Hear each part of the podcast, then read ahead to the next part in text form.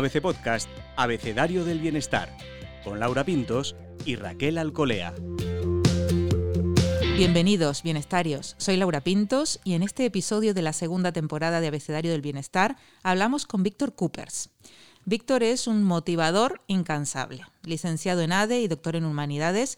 Lo que más lo caracteriza es su capacidad para hacer que nos brillen los ojos al escucharlo. Víctor ha dado conferencias inspiradoras en grandes multinacionales de medio mundo y sus vídeos, con fragmentos de estas charlas, se han hecho virales en las redes sociales, convirtiendo además algunas de sus frases en un mantra inspirador.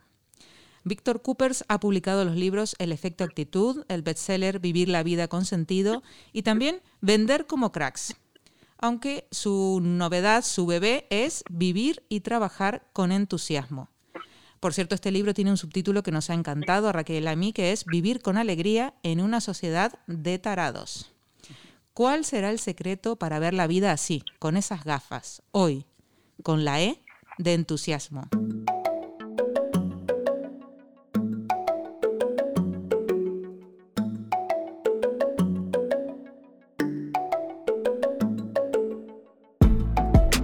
Acompaña como siempre Raquel Alcolea. Raquel, ¿tú te consideras una persona entusiasta? Sí, es cierto que me entusiasmo con facilidad, pero fíjate que no lo había visto yo como un valor, sino más bien como una faena por aquello de, decepcionarme o del miedo a decepcionarme. A ver qué nos cuenta Víctor de esta, de esta forma de ver el entusiasmo. Bienvenido, Víctor, a Abecedario del Bienestar. Muchas gracias, Laura. Gracias, Raquel. Víctor, cuéntanos, así para entrar en, en este tema. ¿Es el entusiasmo un valor que está aún por descubrir? Sí, mira, déjame que primero que te haga un matiz, porque es que si no las personas se pensarán que, que, has invitado a un crack. Cuando has dicho incansable, he pensado, ¿cómo que incansable? Yo, yo, yo me canso, me canso mucho. Y luego, o sea, yo, yo no trabajaba en medio mundo, y yo trabajaba en dos, tres, cuatro países, no, no, no, no más. Em, pero bueno, muchas gracias, muy agradecido. Y me alegra que te guste la palabra tarados, que la uso también, eh, aunque no me parezca con cierto respeto, no es un insulto, sino que quiere decir que vamos vamos como pollos sin cabeza, vamos demasiado rápido, estamos un poco tarados en ese sentido. Es una palabra que provoca, ¿no? Que, que, dices, ¿cómo? ¿Perdona? ¿Sociedad de tarados? Sí. ¿Sabes hmm. qué pasa? Yo, mira, yo tengo un defecto que tengo una jerga, un vocabulario muy raro, porque yo tengo palabras que son naturales mías, pero la gente me dice, ¿qué es esta palabra? Hmm. Yo uso mucho el tarado, melón, merluzo, tontolaba, entonces son palabras que, que bueno, sí, pero siempre con cariño, ¿eh? Y entonces, contestando la, la, pregunta, eh, yo creo que ahora más que nunca el entusiasmo es un valor que necesitamos. El entusiasmo no, no, quiere decir, ah, porque a veces cuando lo explico yo, a mí el miedo que me da es, confundir a las personas. Yo soy una persona que está nerviosa, además me, muevo mucho, eh, gesticulo, hablo alto, eh, no vocalizo, hablo rápido. Eso no tiene nada que ver. Esto a veces es ser muy pesado. Eh, el entusiasmo es, transmitir esa alegría, esa ilusión. Esa, hay gente que es muy callada, todos conocemos personas muy introvertidas y dices, ¡guau! Qué bien estoy con esta persona, qué buenas sensaciones me transmite. Entonces, en ese sentido, es el entusiasmo que trabaja la, psicología positiva, ya lo necesitamos porque estamos tan tocados, estamos, hay tantos problemas, tantas preocupaciones, que una persona que es un poquito alegre, ¡buah! es una ONG con patas. Sí. Pero bueno, de todas formas, Víctor, a los que somos entusiastas a veces se nos cuelga el San Benito de naif, inocente, infantil, como que estamos un poquito alejados de la realidad, es así, porque en, parte el entusiasmo es una manera ingenua de ver la vida. ¿Cómo, ¿Qué te parece a ti? No, yo creo que ser iluso, eso sí, ser iluso es, es, ser ingenuo. O sea, el, que es entusiasta es, o sea, ve la misma realidad que la persona que es negativa, que es pesimista pero ante la misma realidad se busca los adjetivos más positivos. Ah, no sé, yo ahora pues tengo delante mío unas gafas. Estas gafas pueden ser bonitas o feas, pero son unas gafas, el adjetivo lo pones tú. Y eso es lo que diferencia a las personas que son más positivas de las negativas, el adjetivo que buscan a esa realidad que no la niegan. Es interesante, es una forma de ver las cosas. Y también hablas en el libro del poder de la sonrisa. Te pregunto, te preguntamos, ¿aún forzada, aún cuando no te sale naturalmente? Hombre, no, o sea, yo hablo de la sonrisa porque yo, yo nunca, yo siempre explico que yo no doy, yo no doy ideas propias. Ah, yo no tengo mis teorías y yo tampoco expreso eh, los conceptos que yo pueda inventar porque es que yo soy muy poco inteligente. Entonces, yo lo que hago es transmitir las ideas que, proponen los expertos en psicología positiva. Ese es mi trabajo. Y, y, sonreír es que da igual que lo diga un experto o no. Nos encanta ver una persona cuando sonríe, una persona agradable. Entonces, claro, es mucho mejor si es natural. Ahora, si me dices, Coño, forzada, pues mira, entre forzada o una cara desagradable, o sea, yo prefiero que la fuercen, sinceramente. Prefiero que la fuerces y que no pongas una cara desagradable. pero es fantástica esa, persona que conoces que sonríe, que transmite buenas sensaciones, que no sabes por qué, ¡guau! Me encanta esa persona. Pues sonríen, esas personas sonríen, que es algo muy, simple, pero cuando vas por la calle, yo como trabajo solo y, me toca viajar, uh, siempre me fijo en las caras de las personas.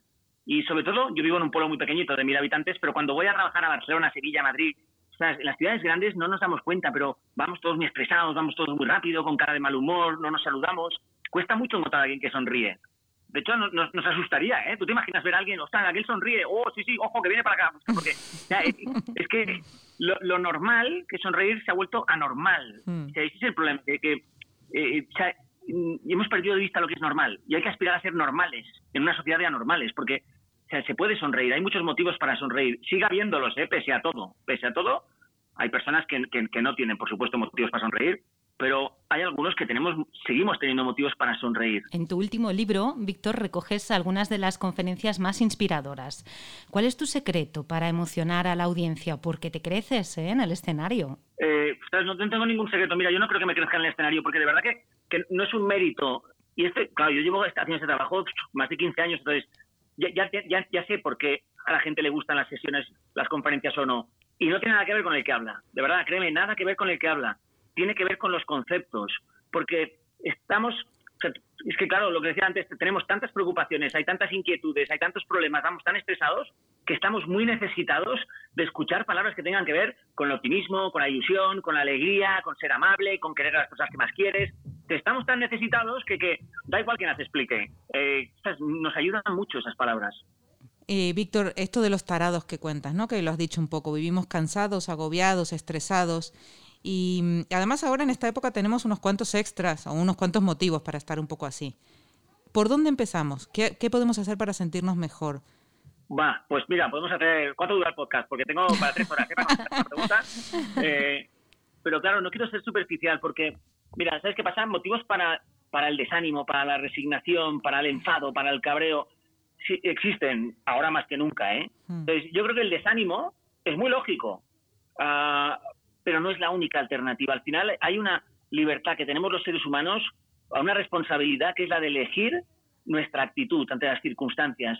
Entonces, eh, yo muchas veces, aunque parezca mentira, reivindico el derecho al cabreo. Pues claro que es que hay veces que necesitamos enfadarnos, porque hay veces, que la vida es muy triste, la vida es muy dura, a veces es inaguantable, es insoportable, no sé, a veces la vida es una mierda, o sea, es la paradoja de la vida, lo fantástica, lo fabulosa que es a veces y lo cruel y dramática que es en otras ocasiones. Entonces yo creo que nos podemos enfadar, claro que sí, es una emoción natural y no pasa nada por enfadarnos.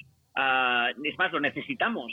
Pero yo siempre distingo que hay personas que tienen dramas y personas que solo tienen circunstancias a resolver. Entonces cuando uno tiene un drama, un drama es, no sé, tú sabes lo que es un drama, un fallecimiento, cuando alguien eh, tiene una enfermedad muy gorda, cuando alguien ha perdido su trabajo. O sea, hay muchas personas que sufren. Entonces, cuando uno tiene drama, tiene todo el derecho del mundo a no sonreír. Solo faltaría. Pero el problema está en los que no tenemos dramas, que tenemos problemas, que los hacemos gigantes cuando en realidad son tonterías. O sea, los que no tenemos dramas, lo que tenemos que intentar es eh, agradecer, porque a veces es una cuestión de suerte, ¿eh? Eh, y valorar lo, que sí que va bien, no tanto lo que va mal, y ayudar a esas personas que sufren tanto. Estamos para ayudarnos unos a otros y, tenemos que ayudar a las personas que tienen esos dramas. Entonces, claro que no es fácil explicarlo. Mi trabajo es muy fácil explicar lo que tienes que hacer. Esto es una lucha diaria para entender que tienes que elegir tu mejor actitud, para quejarte, lamentarte y desahogarte, pero luego centrarte en lo que puedes controlar, intentar gestionar bien la incertidumbre, no entrar en bucle, ponerte ilusiones. esas son las cosas básicas que explica la psicología positiva. ¿Qué es lo que nos suele costar más, eh, Víctor, más, más cambiar? Hablas muchas veces de hábitos, ¿no? de mejorar nuestros hábitos. ¿Cuáles son los que nos cuesta más eh, cambiar en modo positivo? Yo creo que lo, que más nos cuesta, claro, es una pregunta que te, la estoy contestando así sobre la marcha. Eh, igual si, te, si tuviera una hora para pensar diría otra cosa, pero yo creo que una cosa, no sé si es la que más, pero que nos cuesta mucho es desconectar el piloto automático que llevamos. O sea, esa cantidad de pensamientos que tenemos que muchas veces es que ni somos conscientes de lo que estamos pensando, simplemente reaccionamos a las circunstancias sin pensar. Entonces yo creo que lo que más nos cuesta es parar y decidir ante una situación, ante una circunstancia, elegir cuál es nuestra mejor actitud. Yo creo que eso es lo que lo que más nos cuenta, y, por eso estamos a merced de las circunstancias. Si todo va bien, estamos contentos, y si todo va mal, estamos tristes. Si nos dan una buena noticia, pues sonríes, y si te dan una mala noticia, pues te enfadas. Entonces, yo creo que lo, que más nos cuesta es eso, ser conscientes de que ante una situación nosotros podemos parar y decidir qué actitud tenemos que tener. Lo has conseguido, Víctor. es un hábito, ¿eh? Claro. Repetición, repetición, repetición. Tú has dicho, y, lo manifiestas siempre, que eres muy activo, ¿no? Que, que, hablas, que te mueves. Has conseguido eh, esos segundos o ese segundo de parar y decir, espera, espera, a ver, a ver cómo voy a reaccionar. ¿Cómo lo has hecho? Bueno, yo soy muy nervioso, pero yo soy, soy, muy raro, porque al mismo tiempo eh, tengo una forma de ser que a, veces necesito el silencio, necesito la soledad. O sea, me encanta. Hay gente que dice, yo no puedo estar solo. Pues yo sí. a mí me encanta estar solo. Quizá porque también tengo la otra parte de mi trabajo que me hace estar siempre con personas, pero yo creo que es muy necesario buscar espacios para la reflexión, o sea, reivindicar momentos para, para la calma, para, para parar. Uh, el silencio. O sea, yo creo que hoy, hoy el lujo hoy, yo creo que los grandes lujos que tenemos son eh, tener tiempo y, bueno, aparte de salud, y, el silencio. El silencio. O sea, yo vivo en un pueblo, si ahora no hablara, estoy escuchando cómo llueve. Sí, cuando estoy en una ciudad grande pienso es que no hay silencio. Em, y eso nos estresa, eso nos altera, eso todo el día corremos. Entonces, sí, yo sí que, yo no es que lo haya conseguido, porque al final en la vida te morirás y no conseguirás todo lo que te propones, pero claro, yo leo lo que dicen los expertos y, explico solo aquello que, me lo creo mucho y, por supuesto, intento aplicarlo. Claro, si recomiendo algo a alguien es porque primero me lo intento aplicar yo, que me cuesta un montón. Pero sí que sí que he conseguido, porque lo necesito, porque si no acabaría estresado, acabaría con un infarto, acabaría... No, no. Y he encontrado esos momentos de, la, de pausa. Una frase eh, que nos impacta, Víctor, nadie te va a recordar por tu currículum, sino por tu manera de ser. Es tremenda, hace reflexionar nos equivocamos a veces con, con eso, pensando en dedicar mucho a, algo que tampoco es tan importante. Eh, sí, no sé, quizá no tenga razón, ¿eh? ¿eh? porque esto sí que es, una opinión personal, quizá no tenga razón, pero eh, cuando te vas a pensar, a ti las personas, ¿por qué te gustan? Las personas no te gustan por su cargo, las personas no te impactan por su coche, no sé, o no deberían, ¿eh? Las personas no te impresionan por su dinero, eh, ni porque hayan estudiado en una universidad muy buena, porque, no sé, tengan hayan trabajado en siete países, no. Si, si, lo, si vas a pensar, las personas que de verdad te impactan, te impresionan te gustan, lo hacen por su, por su manera de ser, por su calidad humana. entonces, claro, cuando piensas eso, estamos tan obsesionados a veces en, en, los conocimientos, en las habilidades, en las competencias, que nos olvidamos que lo esencial de las personas es su calidad humana. Uh, nosotros eh, valoramos a los demás. No sé, yo siempre he explicado, cuando tienes jefes, elige de todos los jefes y jefas que has tenido, ¿con cuál te quedarías? Y siempre pasa lo mismo, eliges aquel, no, por su inteligencia ni porque sabía mucho, no, no, no, lo eliges por su manera de ser. Y nos pasa igual como padres y madres. somos buenos padres y buenas madres, pues vamos a apuntar a nuestros hijos. Y no estoy seguro que ningún hijo diga, no, no, mi mami es fantástica eh, porque tiene 14 años de experiencia en su sector. No, me no. mi, mi mami y mi papi son fantásticos porque me quiere, juega conmigo, es divertido, me explica historias, se pone el portero. O sea, nuestros hijos nos definen también por nuestra manera de ser. Y nuestra pareja nos quiere por nuestra manera de ser y nuestros amigos y amigas, igual que nosotros queremos a los demás por su manera de ser. Entonces, a veces nos obsesionamos por el currículum, por, por eh, los cargos que ha tenido, dónde ha trabajado, eh, lo que sabe, lo que no sabe, los idiomas. Eso es, nadie te va a recordar por eso. Yo creo que te van a recordar por, por cómo eres. Pero, pero es una opinión personal, igual estoy equivocado, ¿eh? No, no, no, tengo, igual no tengo razón. Ese cómo eres, en base a lo que has leído y, estudiado y, y, que divulgas, ¿no? Ese cómo eres es inherente, viene contigo o se puede trabajar, se puede construir, se puede cambiar. Eh, eh, no te voy a dar mi, opinión, te voy a contestar lo que diría un experto, las dos cosas. Las dos cosas. todos tenemos una parte genética, todos tenemos una parte que tiene que ver con las circunstancias, la educación que hemos tenido y luego hay lo que cada uno de nosotros hace. Entonces, al final es ¿Sabes qué pasa? Que la psicología positiva, yo cuando leo a los expertos pienso, pero si esto es de sentido común, pero si esto es de, es de cajón, no sé. Pasa Aristóteles, y yo qué sé, Aristóteles igual se le puede considerar el fundador de la psicología positiva, porque hablaba de lo mismo, de las de las virtudes humanas. Cuando decimos, cuando la psicología positiva habla de ser, de la calidad humana, de ser, de, ser bueno, no, lo hace en el sentido cursivo de la palabra. mira, hay que ser buenos y acostarse prontito. No, hombre, no. Habla de ser buena persona en el sentido más digno. Nos gustan las personas honestas, las personas íntegras, las personas educadas, que utilizan el por favor, el gracias, que lo estamos perdiendo. Personas que escuchan, que ayudan a los demás, que son amables, agradables, normales. Es que nos gusta la gente normal. O sea, no, no, no pedimos más. Nos gusta la gente normal. Lo que pasa es que eh, el estrés, la presión, las exigencias, las prisas, pues eh, eh, nos hacen estar de mal humor. Y el mal humor hace que no saquemos todo lo bueno que llevamos, al contrario. ¿Por qué sabíamos aplaudir al personal sanitario? Pues, sabíamos aplaudir porque es que nos recordaban que la grandeza humana está en eso, en el altruismo, en el compañerismo, en hacer algo por los demás, en esforzarte por, por los que sufren. Entonces, eso es algo que podemos desarrollar todos si queremos. Todo el mundo puede ser educado, todo el mundo puede ser amable, todo el mundo puede escuchar, todo el mundo puede ser honesto. Es decir, no es algo con lo que naces, lo puedes desarrollar, sin duda. Y además vives con más alegría. eso es lo que demuestra la psicología positiva, que la gente que es buena vive con más alegría, con más ánimo, no sé, con más paz interior, si quieres llamarlo así. Porque lo hemos notado todos. Tú haces algo bueno, ah, no sé, Laura y, Raquel, seguro que lo habéis notado. Tú haces algo bueno y te sientes bien. Que no es casualidad que, que, compras algo para alguien, o sea, si no puedes esperar a que llegue el día para dárselo, porque, o sea, pues, ¿cómo puede ser? Nos hace más ilusión darle algo a alguien que recibirlo nosotros, porque, o sea, pues no es casualidad, es que los seres humanos somos así. Hemos sido diseñados, creados, llámalo como quieras, para, para ser buenos. Y cuando uno es bueno, uno se siente bien consigo mismo. Entonces, es una paradoja en un mundo donde parece que ser bueno sea, sea algo como, como cursi, ¿no? Como pasa de moda, ser bueno. Pues no, pues necesitamos personas buenas gente inteligente para parar un camión y, mira cómo está el planeta.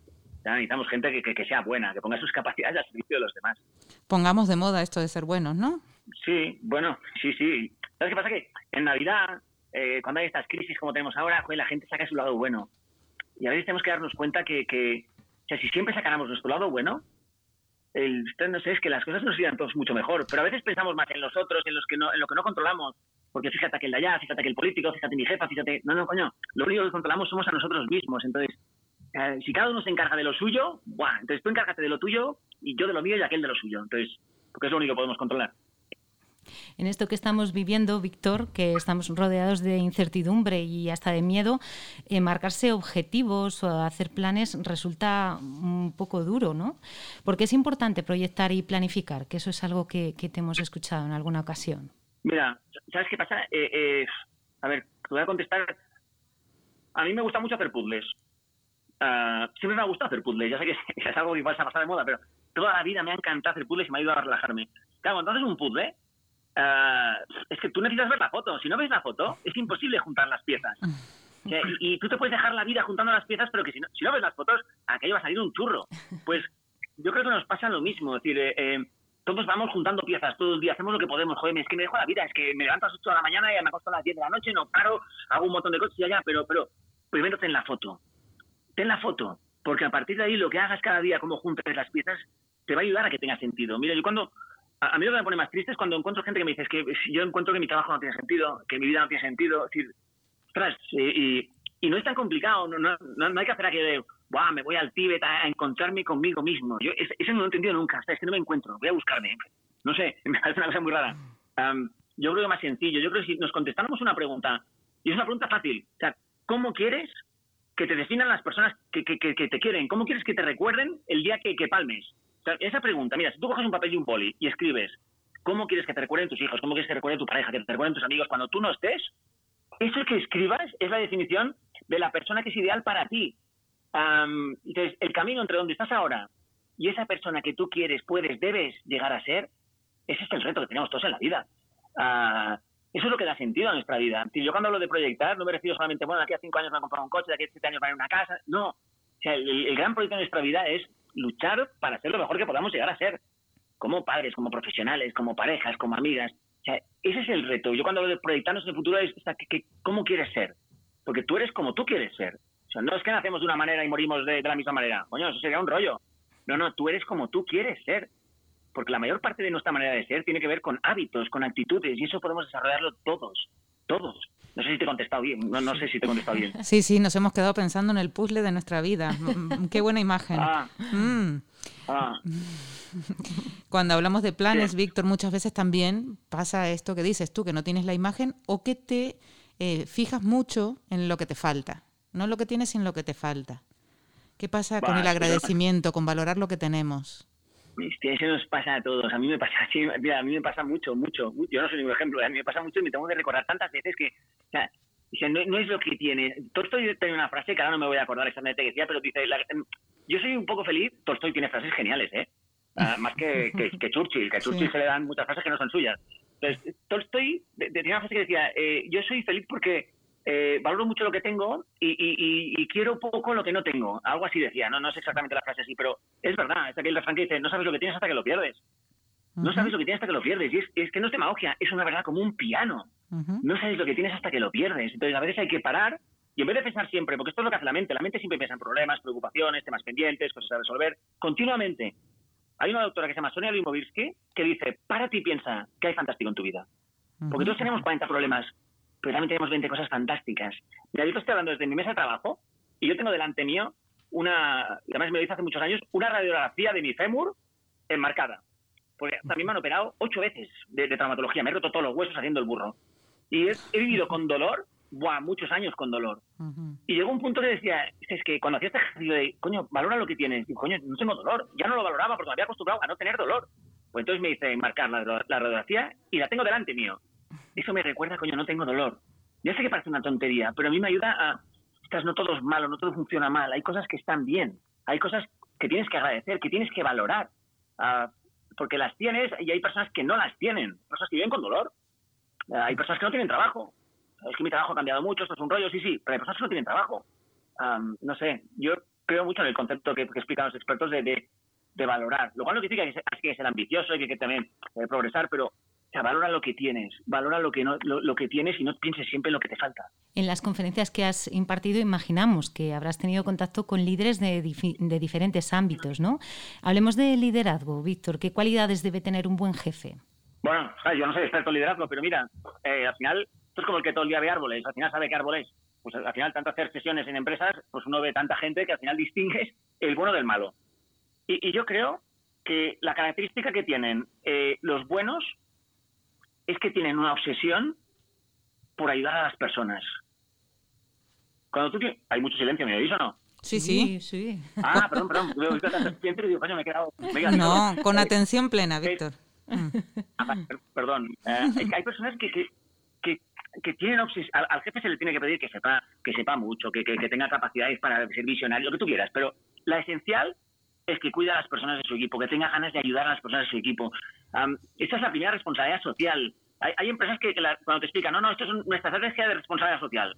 Pues oye, recogida de alimentos, eh, juguetes en Navidad, pues eso es más marketing que otra cosa, pero es muy necesario también. ¿eh? Pero antes que todo eso, la primera responsabilidad social de una empresa es cuidar a las personas que trabajan en ella, que las personas se sientan apoyadas, ayudadas, acompañadas, entendidas, escuchadas.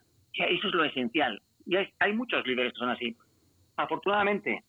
Y, funciona, es que es de sentido común. Tú tratas bien a la gente, la gente se siente cuidada, se siente comprometida, pues la gente trabaja mucho mejor. Es de sentido común. Parece mentira la cantidad de jefes chusqueros que hay, ¿eh? que les gusta el orden y mando, que les gusta imponer, que les gusta esa sensación de, poder. Eh, es terrible. Y cuánto brilla uno cuando es ese líder del que hablas, ¿no? Que motiva y que cuida a su gente. ¿Te acuerdas de él toda la vida? Por supuesto. Mira, yo no, no, tengo, ahora mismo no tengo equipo, bueno, hace 15 años no tengo equipo, pero pero eh, para los jefes que tienen equipo y que se sienten queridos y admirados por su equipo, tiene que ser muy gratificante. Tiene que ser muy gratificante. Y yo cuando he tenido jefes, yo recuerdo sobre todo uno, y uno que, que no sé, me hacía sentir tan, tan, tan, tan, tan bien, o sea, era tan agradecido siempre, era tan... Y luego era exigente, porque hay que ser exigente también, ¿eh? Pero, coño, no sé, es lo que tú dices. qué bonito es tener un jefe así, una jefa así, ¿eh? Lo es. Víctor, hemos... humana, una persona humana. Hemos consultado a nuestros seguidores en redes, a los bienestarios y las bienestarias. Em, ¿Qué querían preguntarte? Le hemos contado, vamos a hablar con Víctor Coopers, ¿qué queréis saber? Hemos seleccionado algunas porque hemos recibido un montón de preguntas. Por ejemplo, Patricia te pregunta, ¿cuándo empezaste a aplicar la psicología positiva en tu vida y por qué? Pues mira, no lo sé. No sé por qué. No, es que no sé. Si no te contaría una historia interesante, pero mentiría. No, no, no. no entonces, no sé por qué, pero yo recuerdo ya desde, debía tener 14, 15 años, estaba en bachillerato, y leí un libro de Napoleón Hill, que me acordé siempre el título, Actitud Mental Positiva. A mí siempre me ha gustado desde bachillerato leer libros de actitud positiva, de desarrollo personal. Siempre me ha encantado. Me ha gustado mucho leer. Tengo, bueno, no sé, claro, han pasado tantos años que puedo tener la tira de libros. Entonces, claro, me, he ido metiendo siempre todo eso en la cabeza y, y, hubo, en 2003 tuve un accidente, uno de tantos, y, pero fue gordo, cuatro, cuatro, perdón, cuatro meses de baja, y claro, cuatro meses de baja te vuelves loco. Y al final lo que hice fue coger todos sus libros que tenía subrayados, anotados, y hice como una compilación para mis hijos, como un resumen de casi que sí quiere hacer un manual de vida. ¿Qué dicen los libros estos que hay que hacer? Y mira, tuve la suerte que eso se convirtió en, en, un libro porque es suerte, ¿eh? O sea, la gente dice que la suerte no existe, pues yo no estoy de acuerdo. Hay gente que tiene muy mala suerte y gente que tiene suerte. Pues yo soy el del churro. Porque hice esa compilación y tuve la suerte que se publicó en, un libro, me pidieron una sesión, luego otra, luego otra, y mira, uh, mucha suerte. Nos pregunta también Jorge si tienes a alguien que te recuerde las cosas importantes de la vida cada día o, es más una cosa tuya, ¿no? Tú mismo eh, te aleccionas, por así decir, y, avanzas en ese sentido. No, además esta pregunta es muy buena. Yo, creo mucho en que hay, que recordar. O sea, hay que recordar. ya lo sabemos todo. Lo sabemos. Si es de común, lo que necesitamos es recordarlo y aplicarlo. Entonces, recordar y aplicar, recordar y aplicar. Entonces, yo tengo, a ver, ¿qué te voy a decir? Mira, tengo dos cosas básicamente. La primera es, yo cada día empiezo y entonces tengo una frase, que es la frase que descubrí hace muchísimos años, que es mi frase, bueno, mi segunda frase favorita. Mi frase favorita es vamos, Messi. Pero mi segunda frase favorita es esta, de la Madre Teresa de Calcuta, que dice, que nadie se acerque jamás a ti sin que él se sienta un poquito mejor y más feliz. Mm. Entonces, yo cada día veo la frase, y ya aunque no la vea, ya he cogido el hábito tantos años que a mí esa frase ya me ayuda, boom, a recolocarme. Y luego tengo, tengo otra vez la suerte de, que tengo una mujer que se, ¿sabes? mi mujer es mi salvación, es mi salvación mi mujer. Porque, bueno, aparte de, que la quiero mucho, que es mi amiga, mi compañera, es, la persona, es mi psicóloga, es la persona que más me ayuda, es la persona que me sitúa, es la persona que me, que me, recuerda. yo tengo esas dos, bueno, como dos bastones, ¿sabes? Como dos, ¿cómo se llama? Dos muletas. Sí, son, puedo estas dos. María Macías te pregunta, ¿qué motiva a Víctor Coopers y cuál es su punto débil? Mira, a mí me motiva la frase que acabo de decir. Me motiva a... ¿Sabes qué pasa? Yo, soy eh, excesivamente familiar, si se puede decir de esa manera. Porque soy excesivamente porque soy muy pesado. Yo soy como las gallinas, ¿sabes? De hacer piña, de estar todos juntos, de... de, de, Entonces, mis hijos a veces me dicen que, que, coño, que soy muy... muy soy muy, no sé qué palabra encuentro ahora, pero muy obsesivo, muy, muy, entonces yo soy muy familiar, entonces a mí me motiva mucho, es que mi familia vaya muy bien, eso me motiva mucho, mucho. Y en el ámbito profesional, pues me motiva mucho encontrar ideas de los expertos que ayuden a las personas que escuchan en mis conferencias. Eh, yo esas motivaciones las tengo. Y luego la, parte, la segunda parte, ¿cuál era? Perdóname, ¿qué ha dicho María? ¿Cuál es tu punto débil? Te pregunta María Macías. mi gran punto débil es la impaciencia, no tengo ninguna duda. Esa sí que la puedo contestar. si tuviera siete horas para contestar, diría la misma. La impaciencia. y mira que la trabajo, ¿eh? La, la, trabajo, de verdad, pero, pero me cuesta, avanzo muy lentamente. O sea, es mi punto débil es la, impaciencia. Muchas gracias, Víctor Coopers, por participar de Abecedario del Bienestar.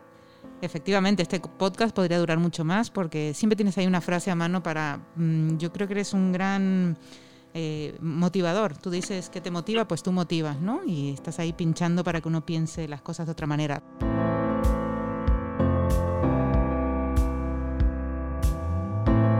Raquel, ¿con qué te quedas de todo esto? Pues me ha encantado la, imagen del puzzle. Ay, a mí también. Eh, sí, sí, sí, me queda con la también. foto. y ese alegato de las buenas personas, ¿no? No, no siempre se dice esto y, no siempre se dice tan claro y por qué y de dónde viene ese alegato. Entonces me quedo con él y, me gusta mucho. Me, me, haré, me convertiré en una especie de radar de buenas personas porque está muy bien rodearse de ellas y ponerlo en valor. Cuando se pone en valor en otras cosas, ¿no? que parecen más agresivas, más ambiciosas, poner en valor el gran valor que tiene ser una persona buena y mejorar el pequeño mundo que te rodea. Muchas gracias, Víctor Coopers. A, vosotras y felicidades por la labor tan, tan gigante que hacéis. ¿eh? Muchas felicidades. Gracias, Víctor, y hasta la próxima, bienestarios. Puedes escuchar todos los episodios del Abecedario del Bienestar en abc.es, iBox Wanda, Spotify, Apple Podcast y Google Podcast. Y no te olvides de seguirnos en las redes sociales. ABC-Bienestar.